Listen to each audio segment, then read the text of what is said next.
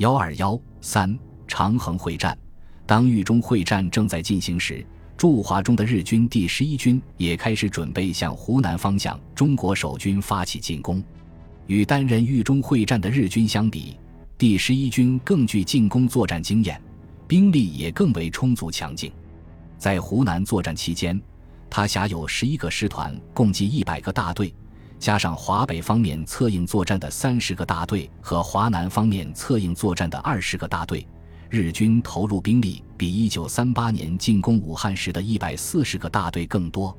四月上旬，第十一军开始着手制定作战计划。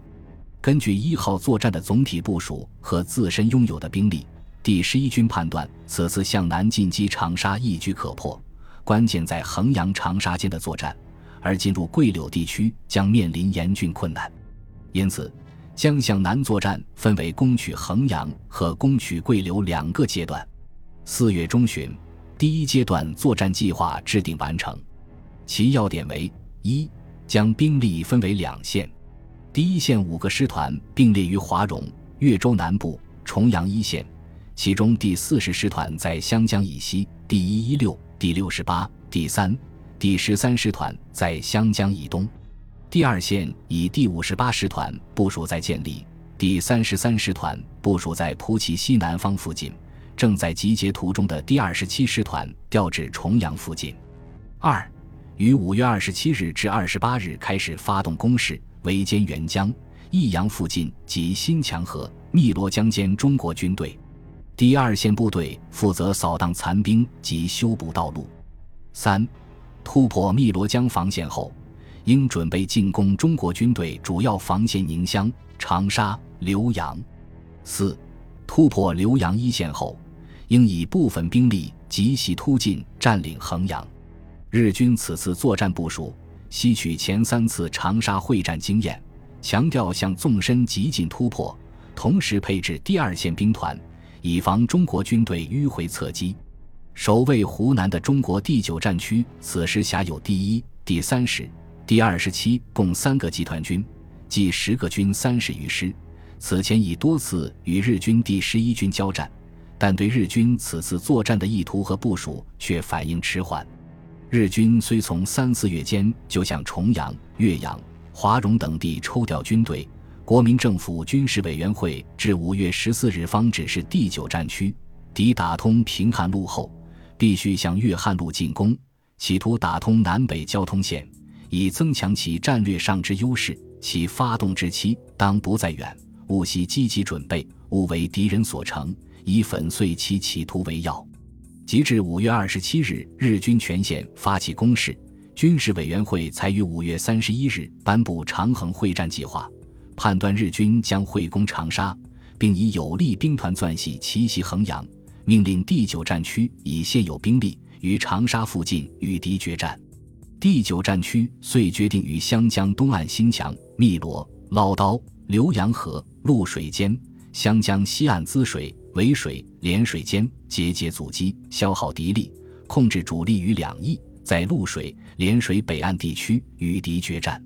中国军队不仅在时机把握上先失一着，而且因对日军作战方针不甚明了，仍沿袭以往的侧翼迂回攻势。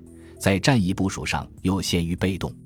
五月二十三日，日军第十一军司令官横山勇由汉口出发至蒲圻，设立战斗司令所。五月二十五日，中国派遣军决定将其前进司令部推进到汉口，显示其投入此次作战之决心。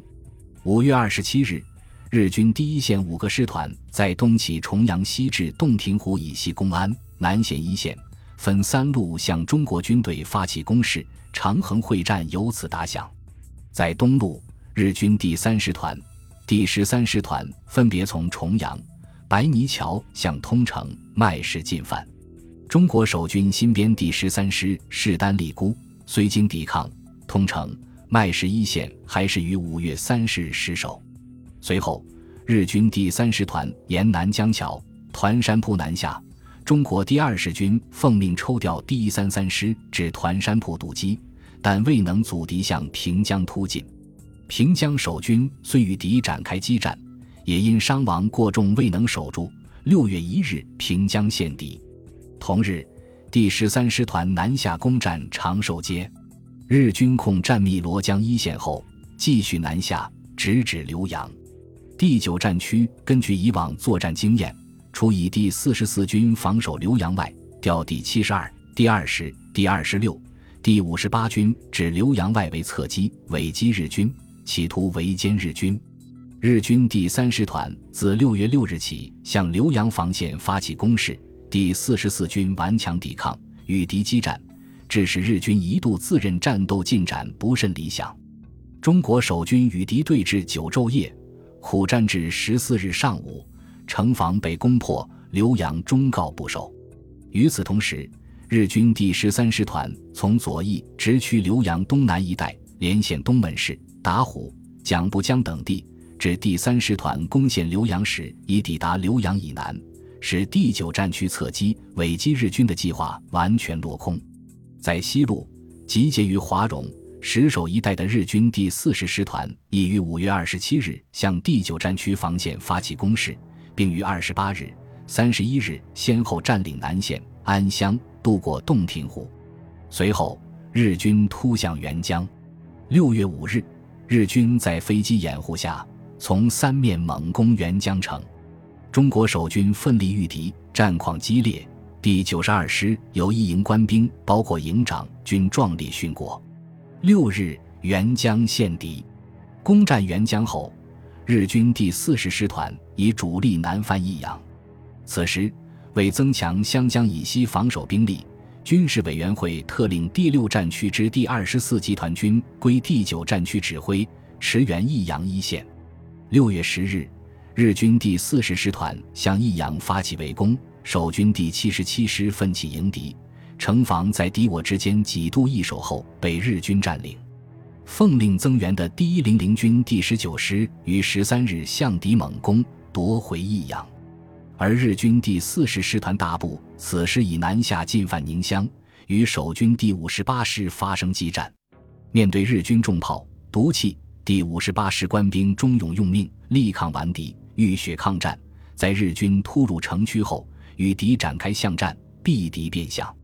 但日军第四十师团主力按急进突破的作战部署，又以南下直趋湘乡，西路战斗遂告一段落。中路是日军发起湖南会战的重点。日军第一一六、第六十八师团在五月二十七日晚乘夜色强渡新墙河，守军第二十军在新墙河南岸荣家湾、新墙、杨林街一线与之展开激战。二十八日。日军后续部队源源渡过新墙河南范，相继占领八仙桥、黄板桥、黄沙桥、关王桥等阵地，于三十日抵达汨罗江北岸。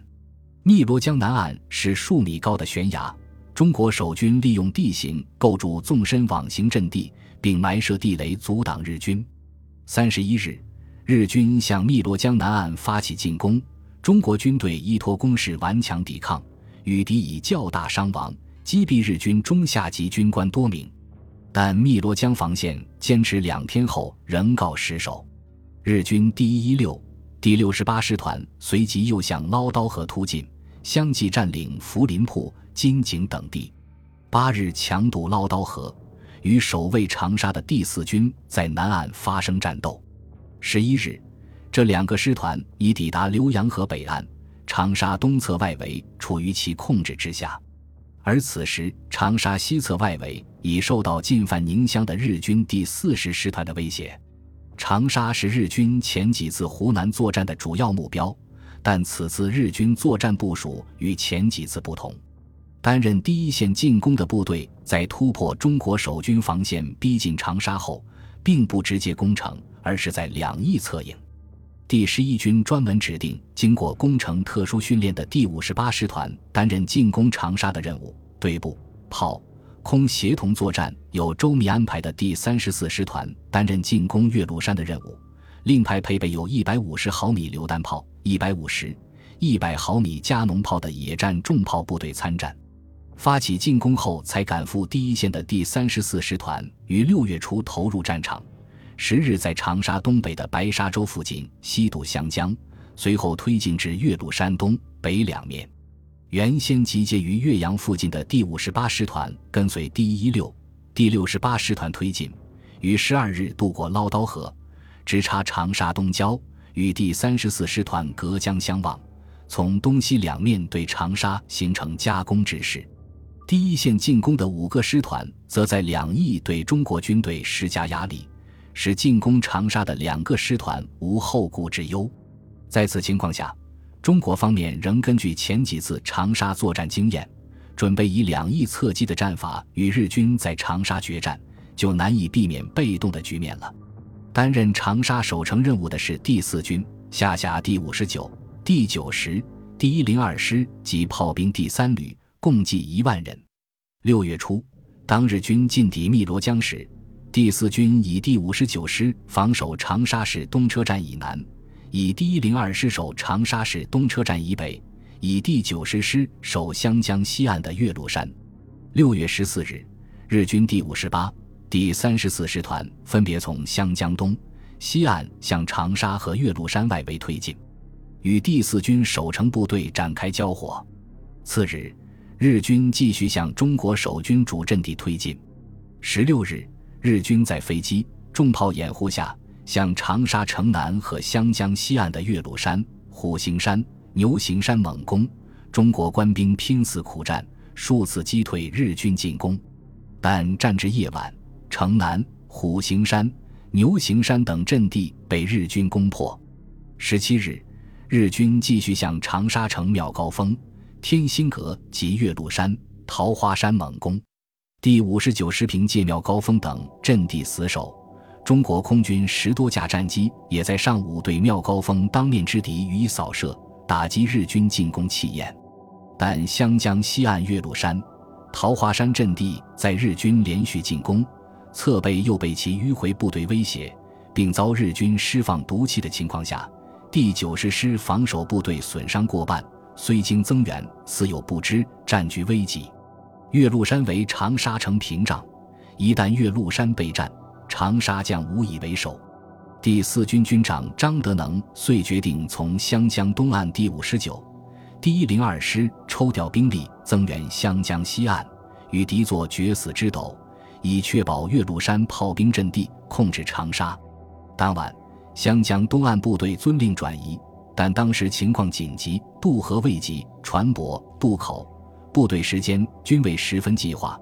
渡河后之集中地点、指挥人员亦为指派，以致秩序混乱，无法掌握。坠江溺毙者不下千余。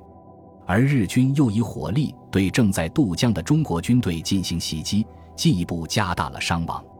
十八日凌晨，日军对长沙城和岳麓山发起总攻，飞机。重炮轮番轰炸，并释放大量毒气。第四军官兵坚持至午后，岳麓山和城内阵地先后失守，长沙城中被日军占领。本集播放完毕，感谢您的收听，喜欢请订阅加关注，主页有更多精彩内容。